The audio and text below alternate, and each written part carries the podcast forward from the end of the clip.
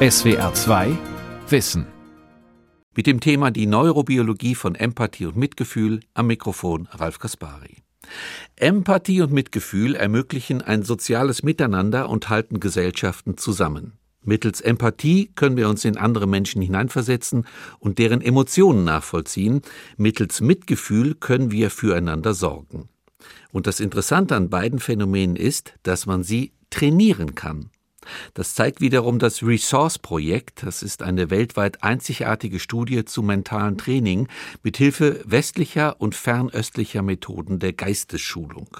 Über einen Zeitraum von mehreren Monaten wurden Menschen in ein mentales Trainingsprogramm geschickt, um ihre mentale Gesundheit und soziale Kompetenzen zu verbessern und zum Beispiel Stress zu reduzieren, mehr geistige Klarheit zu erlangen, um andere Menschen besser verstehen zu lernen.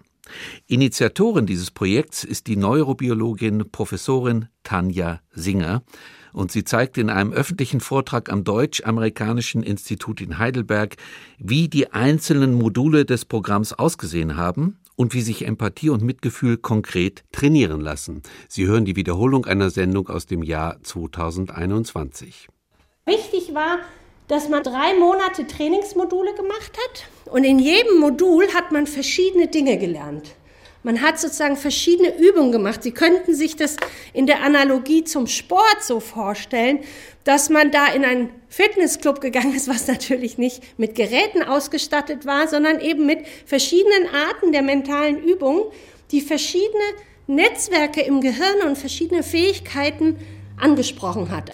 Und was wir in diesem ersten Modul ist die Aufmerksamkeit zu schulen. Also wir haben Übungen gemacht, wo Menschen immer wieder lernen, mit der Aufmerksamkeit in diesen Moment anzukommen. Das Problem, wie Sie ja wissen, mit unseren Handys ist, dass wir ständig woanders sind. Ne? Sie können das bei den Kindern beobachten, die die ganze Zeit am Rumspringen sind, weil sie so stark mit dem Handy groß geworden sind, mit dem Internet, dass ihre Aufmerksamkeit kaum mehr irgendwo stehen bleiben kann. Das heißt, in den ersten drei Monaten lernen die Menschen von außen nach innen zu gehen und sich entweder auf den Atem oder aufs Gehör oder auf also sensorische äh, Objekte zu fokussieren und wirklich ihre Aufmerksamkeit ins Hier und Jetzt zu bringen und zu stabilisieren. Wirklich mal da zu sein. So. Dann kommt dieses Affektmodul und das, da geht es um Empathie und Mitgefühl. Hier geht es nur um Herzöffnung. Also es geht darum, sozusagen die Qualitäten von Mitgefühl, Empathie, Dankbarkeit, die Akzeptanz schwieriger Emotionen. Ne? Wie gehe ich damit um, wenn ich Ärger und Stress habe? Wir nennen das soziale Emotionen, weil das Emotionen sind, die auch mit dem anderen was zu tun haben, nicht nur mit mir. Ne? Mitgefühl, Empathie ist ja immer sozial. Das, sind ja die Emotionen der anderen. Also das ist sozusagen ein emotionales Modul und hier die Perspektive ist ein ganz kognitives Modul. Und was Sie da lernen, ist sozusagen eine Art metakognitive, so ein Vogelflug auf ihren eigenen Geist, auf ihre Gedanken, auf wer sie selber sind und auf Glaubenssätze anderer zu machen. Also sich sozusagen in die Gedankenwelt und die Glaubenssätze des anderen hinein zu versetzen, aber nicht gefühlsmäßig, sondern kognitiv. Wir brauchen all diese Fähigkeiten, um den anderen besser zu verstehen. Aber Sie werden sehen, und das werde ich Ihnen noch mit Daten zeigen, die Perspektivübernahme auf andere und die Empathie beruhen auf verschiedene Netzwerke. So, und dann, was wir gemacht haben, ist am Anfang von so einem Drei-Monats-Modul, also am Anfang sind sie in so eine Art Retreat gegangen hier, an einem schönen See in Hotels mit 17 verschiedenen Lehrern. Und da haben sie quasi diese Chorübungen eines Moduls gelernt. Sie wurden eingeführt. Warum mache ich das? Wie mache ich das? So richtig, also wie in die Schule gehen. Und dann zu Hause gab es dann die App und mit der App haben sie quasi diese Art des, der mentalen Schulungen hören können. Das heißt, sie konnten jeden Tag 10 bis 30 Minuten üben. Und zwar die Übungen, die in einem Modul immer relevant waren. Ne? Erstmal Aufmerksamkeit, dann Herzöffnung und dann diese Perspektive. So, das ist also nochmal das Modell. Das heißt, Sie müssen sich vorstellen, natürlich einmal die Woche kommen Sie auch mit den Lehrern zusammen in einem echten Raum und machen quasi zwei Stunden Training nochmal oder üben. Aber äh, untertags, also in Ihrem alltäglichen Leben, haben Sie immer zwei Übungen pro Modul. Das sind so bestimmte Formen der säkularisierten mentalen Übungen oder Meditation. Und dann gibt es ja so Übungen, die mache ich mit mir allein. Mache ich die Augen zu und, und übe irgendwie Achtsamkeit oder Aufmerksamkeit. Und dann gibt es Übungen, die nennen wir die Dyade. Und das sind Partnerübungen. Zehn Minuten per App, jeden Tag mit einem anderen Partner, jede Woche wechselt der Partner. Wenn ich das mit Ihnen also machen würde, würden Sie mal zusammen eine Woche lang eine Dyade machen, dann Sie zusammen und so weiter. Und da werde ich Ihnen nochmal erklären, die sind ganz fantastisch. Die Leute haben erstmal so, was, ich soll zehn Minuten mit jemand Empathie üben oder Perspektivübernahme, den ich überhaupt nicht kenne und ich bin total beschäftigt und zehn Minuten, wie soll ich denn das schaffen? Die Leute werden echt süchtig und die machen das also noch häufiger fast als die Übung allein. Ich bin ganz verliebt in diese Dyaden, weil die wirklich äh, so menschliche Solidarität, Zuhören, Empathie und so wirklich fördern und nur so kurz sind. Das heißt, diese Art von Übungen, die wir da eingeführt haben, die wirklich sehr kurz sind, hat letztlich wirklich dieses Gefühl von Intersubjektivität stärken können und von geteilter Menschlichkeit und Nähe, sozialer Nähe. Und daher versuchen wir die gerade, zu Zeiten von Covid machen wir gerade ein Forschungsexperiment, ob wir Menschen, die durch diese Covid-Zeit und soziale Isolation sehr stark gestresst wurden und sehr stark die Spirale runtergegangen sind, ob wir die durch diese Übungen wieder nach oben bringen können. Also wieder verbinden und wieder aus dieser Stressspirale rausbringen.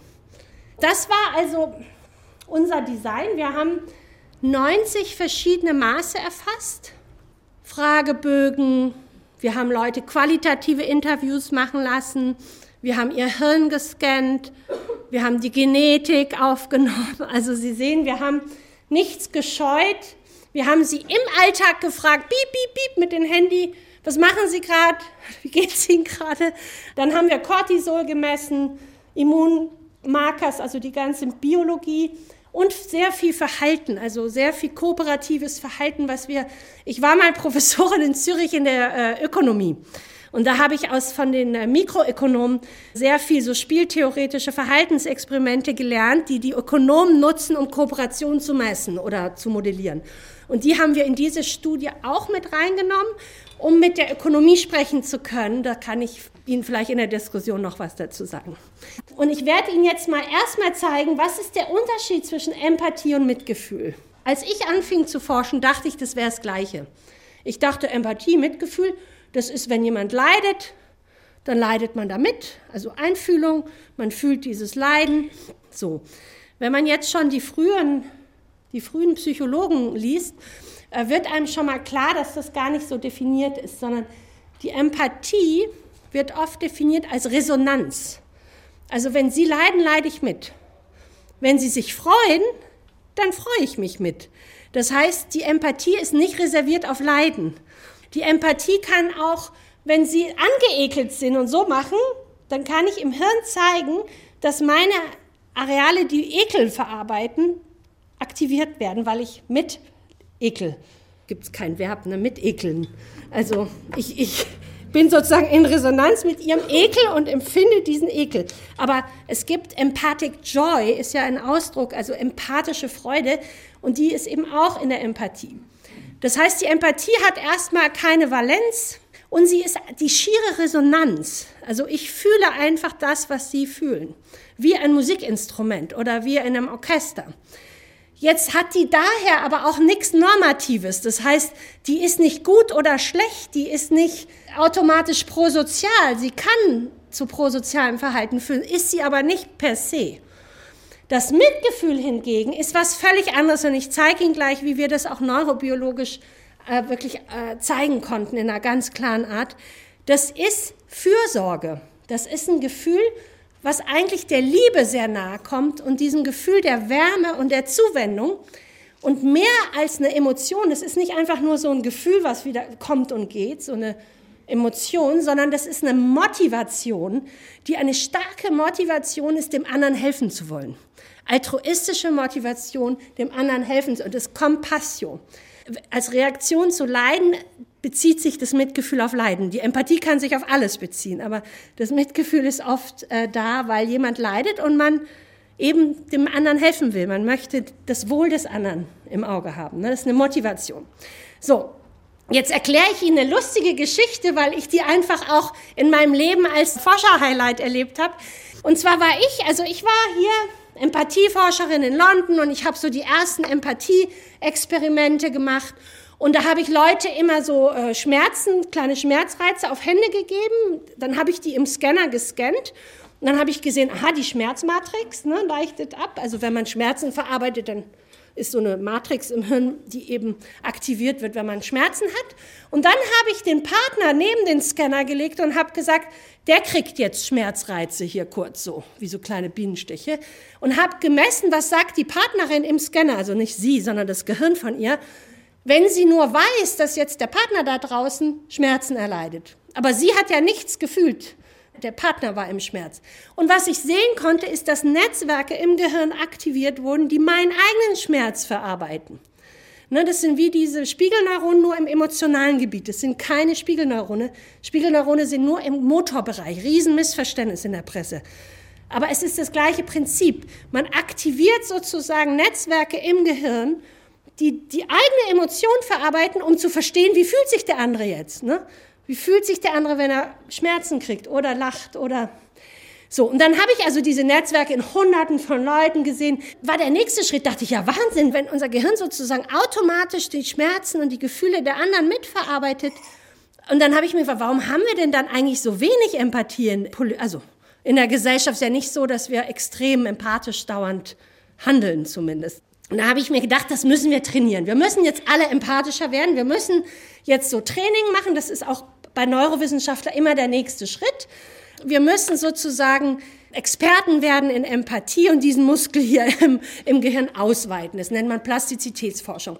Und was man normalerweise macht in der Plastizitätsforschung, ist, dass man die Experten sucht. Also wenn Sie zum Beispiel Plastizitätsforschung im Gebiet von Motor, also von Händen, ne, die sind hier repräsentiert im Hirn, meine rechte Hand hier links, dann hat man nach den Geigern und nach den Pianisten gesucht, die eben tausende von Stunden ihre Finger üben, jeden Tag oder eben Geige. Und dann hat man gesehen, dass die Repräsentation ihrer Finger hier oben größer wird, dicker.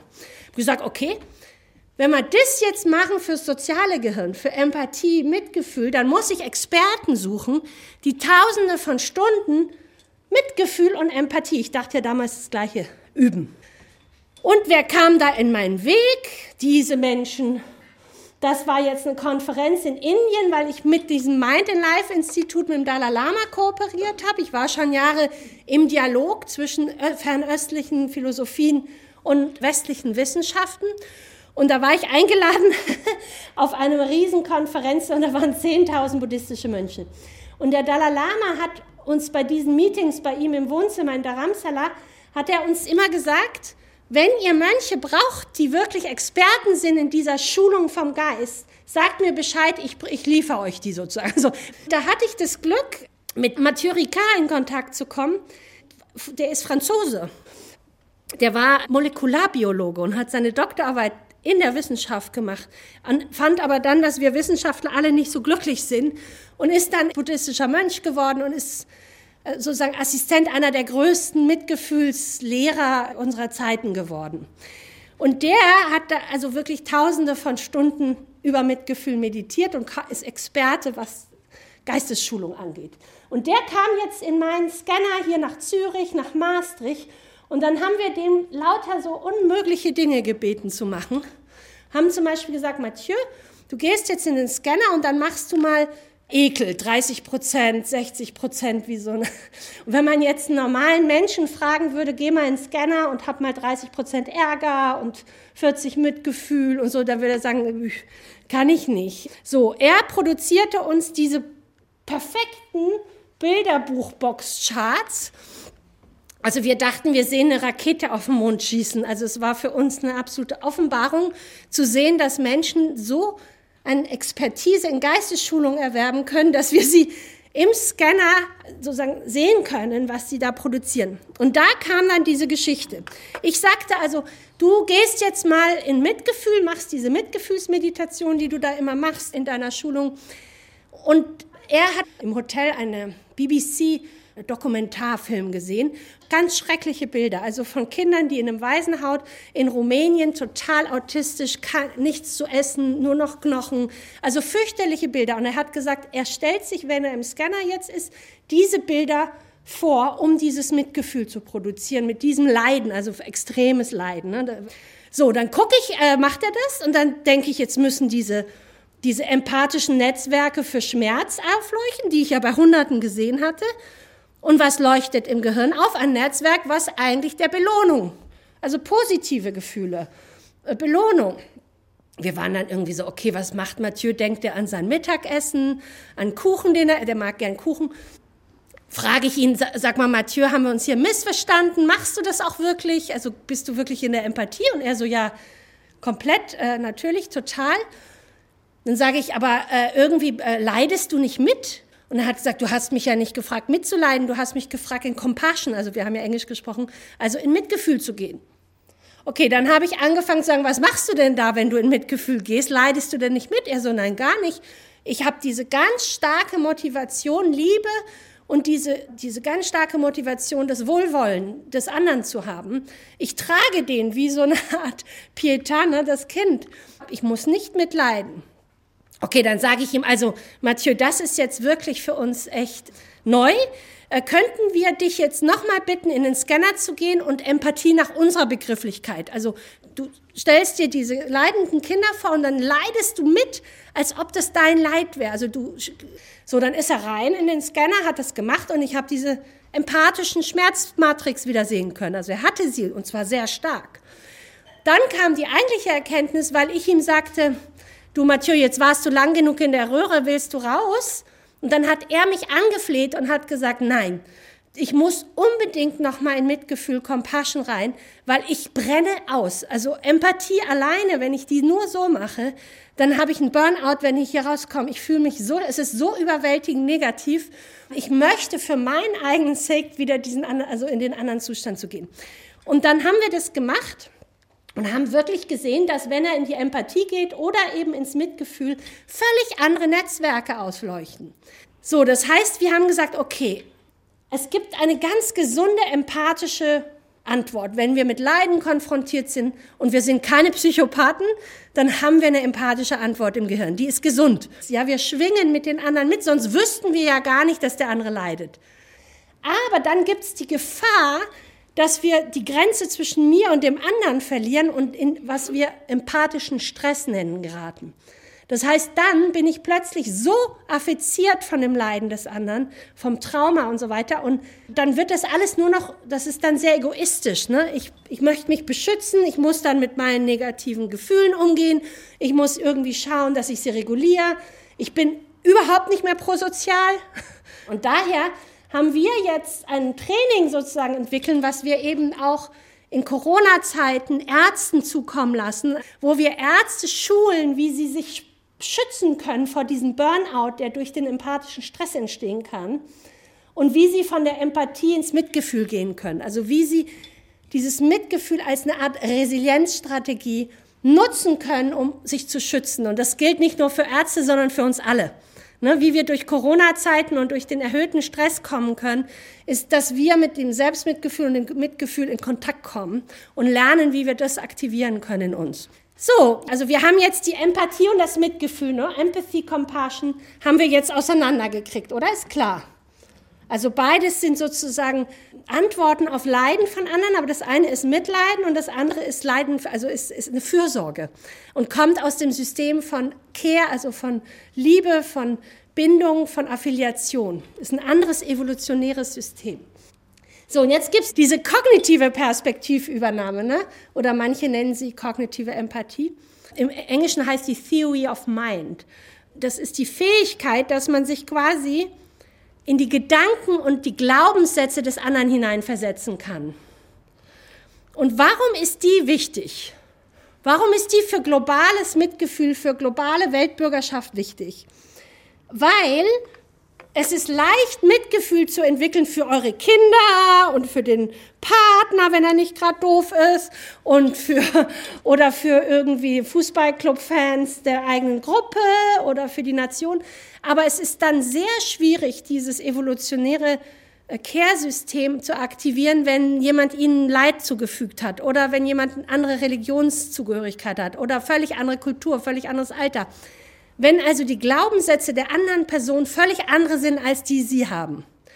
Da sozusagen in eine globale Toleranz zu kommen und besseres Verständnis, brauchen sie diese kognitive Perspektivübernahme. Da gehen sie von ihren eigenen Glaubenssätzen weg und versetzen sich quasi in die Gedankenschuhe des anderen. Das ist also so eine Art intellektueller Klimmzug. Was glaubt der andere? Was sind die Glaubenssysteme des anderen, die, die deswegen dann das Verhalten hervorbringen? Ne? Was, was, woran glaubt der andere? Manche, zum Beispiel Psychopathen, Soziopathen sind sehr gut in dieser kognitiven Perspektivübernahme. Deswegen können sie sehr gut manipulieren. Die wissen genau, was der andere will, braucht und so weiter und können dann also machiavellistisch sozusagen sich da also, ne, aber denen fehlt das Mitgefühl und die Empathie, also diese sozioemotionale und motivationale Route. Umgekehrt zum Beispiel Autisten, Asperger sind oft sehr empathisch, aber die können sich nicht in diese Gedankenwelt des anderen versetzen und daher auch Humor nicht verstehen und so weiter weil wir jetzt dieses Gehirn und diese Netzwerke so gut kennengelernt haben, das ist jetzt die Antwort, haben wir gesagt, dann können wir das auch mit verschiedenen Übungen trainieren. Wenn das verschiedene Netzwerke, verschiedene Fähigkeiten sind, dann müssen wir die Übungen so anpassen, dass die Übungen auch diese Systeme wirklich also ansprechen und nicht irgendwas. So, und da war natürlich die Frage, ne, nachdem wir, weiß ich nicht, wie viele Jahre an dieser Studie gearbeitet haben, am Resource-Projekt, hatten das geklappt. Ne? Haben unsere Probanden wirklich mehr Aufmerksamkeit, mehr Mitgefühl, mehr soziale Intelligenz gelernt? Und denken Sie dran, wir hatten ja keine Kinder, wir hatten im Mittel 40, 43-Jährige. Da hat man uns, also als ich noch in der Schule war, also im Studium, hat man uns gesagt, das Gehirn, das atrophiert, das wird dünner, aber auf gar keinen Fall mehr lernen. Ne? Ab 25 geht's bergab so langsam, dann wird immer alles langsamer, irgendwann mal kommt die Atrophie, also altersbedingte, aber es gibt nicht wirklich neuronale Plastizität in dem Sinne, ganz sicher nicht im sozialen Bereich. So, das heißt, wir haben uns jetzt erstmal das Verhalten angeguckt und da waren wir schon mal erstaunt. Die Aufmerksamkeit wurde nach drei Monaten achtsamkeitsbasiertes Aufmerksamkeitstraining sehr viel besser. Das heißt, sie hatten wirklich einen Riesenanstieg an Aufmerksamkeit, nachdem sie sich drei Monate sozusagen immer wieder den Geist in den Moment hier gebracht haben und diese Achtsamkeitsübungen gemacht haben. Aber danach ist nicht mehr viel passiert. Also nach drei Monaten war eigentlich schon das Beste erreicht, also zumindest auf den Aufgaben. So, mit Mitgefühl war jetzt, sehen Sie doch kein Gelb mehr. Also es, wenn Sie kein Gelb sehen, heißt es, dass nach drei Monaten Aufmerksamkeits-, Achtsamkeitstraining kein Mitgefühl geschult wurde.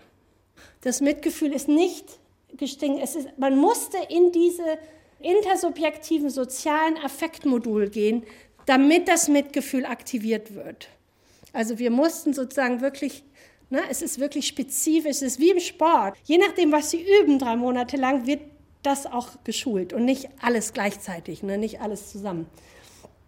So, und mit der sozialen Intelligenz, mit der Perspektivübernahme, sehen Sie das nur, wirklich nur durch dieses Perspektivmodul, wo man jeden Tag übt, diese Perspektivübernahme. Nur so konnten wir bei Erwachsenen die soziale Intelligenz steigern.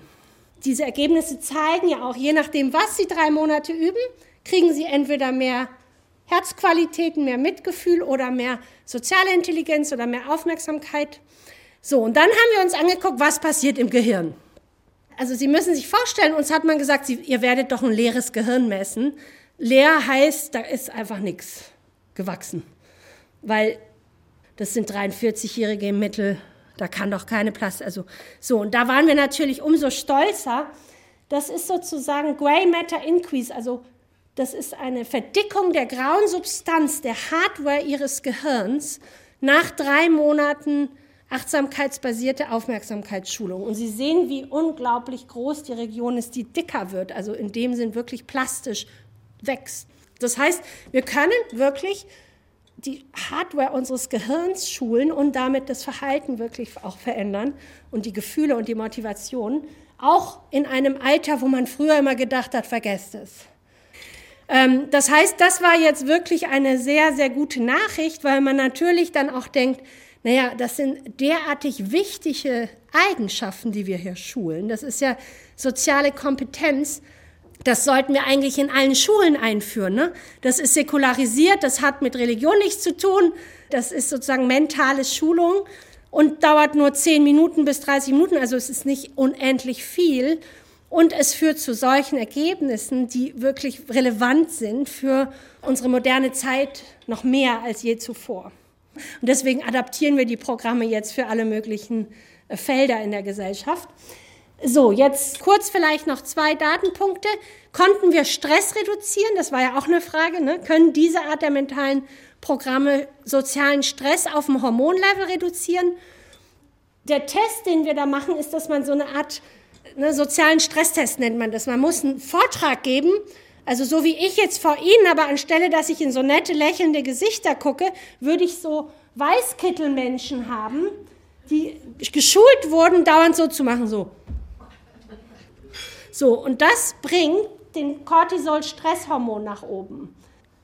Und das haben wir uns zunutze gemacht, um quasi zu überprüfen, kann diese Cortisol-Stressreaktion zu diesem sozialen Stress reduziert werden und durch welche Module. Und erstaunlich war, dass diese, diese achtsamkeitsbasierte, dieser drei Monate achtsamkeitsbasierte Aufmerksamkeitsmodul hat überhaupt nichts reduzieren können. Also das hat die Aufmerksamkeit verbessern, aber nicht den sozialen Stress reduzieren können. Aber diese Mitgefühlsmodule und Perspektivübernahme, diese intersubjektiven sozialen Module, die konnten Stress bis zu 52 Prozent reduzieren, also enorm. Und wenn Sie jeden Tag diese Partnerübung machen und lernen, dass der andere Sie nicht mehr verurteilt, sondern nicht urteilen zuhört und Sie alles Mögliche teilen können und das wechselt dauernd mit Menschen, dann werden Sie wie immun gegen diese Angst, nicht gut genug zu sein, nicht, ähm, nichts geleistet zu haben, äh, verurteilt zu werden, nicht gemocht zu werden, sondern Sie kriegen so eine Art mehr Toleranz und mehr Flexibilität, ne, dass sie alle Menschen sind und dass es letztlich alles nicht zählt. Genau, und dann hatte ich Ihnen ja als letzten, letzten Datenpunkt gezeigt, wir haben ja diese äh, äh, ökonomischen, also Geldspiele genutzt, um zu gucken, werden Menschen kooperativer, also werden die großzügiger, geben mehr Geld, vertrauen mehr, interagieren mehr, kooperieren mehr.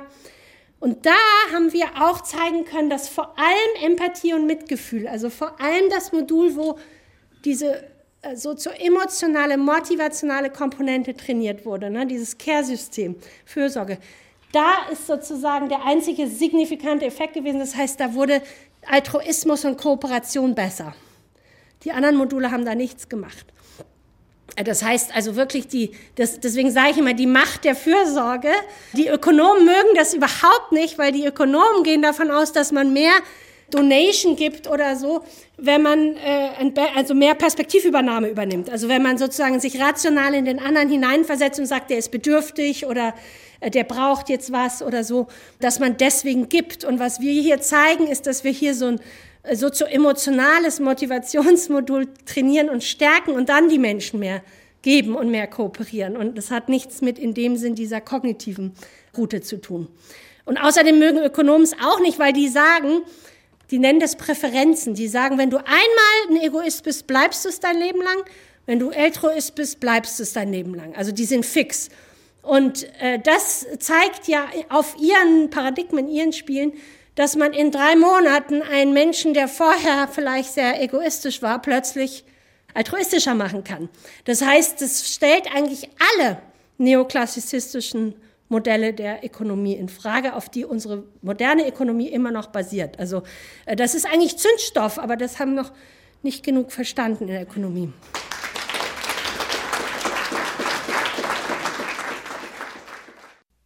Das war die SWR 2 Aula heute mit dem Thema Die Neurobiologie von Empathie und Mitgefühl.